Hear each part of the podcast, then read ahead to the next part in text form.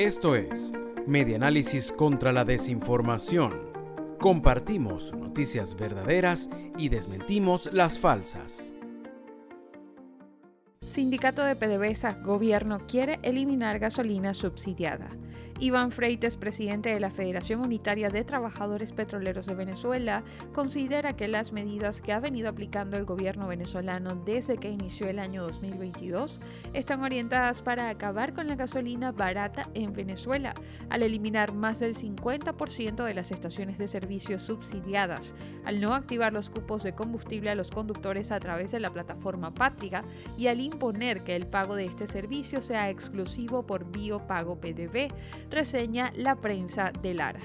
Argumenta Freites que en Venezuela se están produciendo 90.000 barriles diarios de gasolina en las refinerías Amuay y Cardón. Con 70.000 barriles diarios de gasolina se surte el mercado interno por la migración excesiva.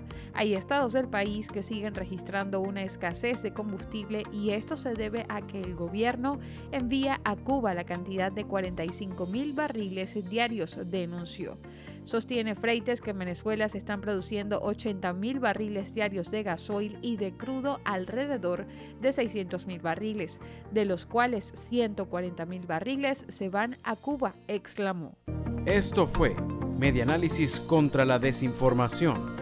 Síguenos en nuestras redes sociales, en Twitter e Instagram. Somos arroba medianálisis e ingresa a nuestra página web www.medianálisis.org.